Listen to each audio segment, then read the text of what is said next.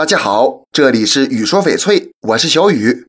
之前给大家讲过翡翠没有光泽的原因，在大家的私信里，我也发现有的人对光泽不太了解。实际上，翡翠的光泽也是很丰富的，常见的有六种。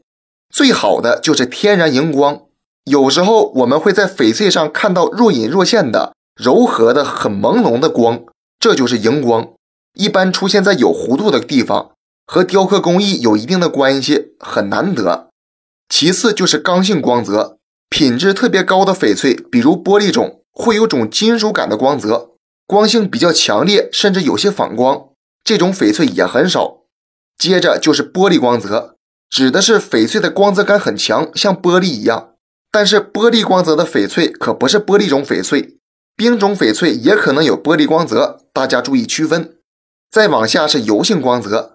就像涂了油一样，只有质地细腻的翡翠才会有油性光泽。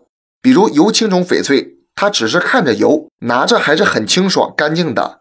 然后就是蜡性光泽，实际上大多数翡翠品质普通、质地粗糙都属于这种，毕竟极品翡翠还是比较少的。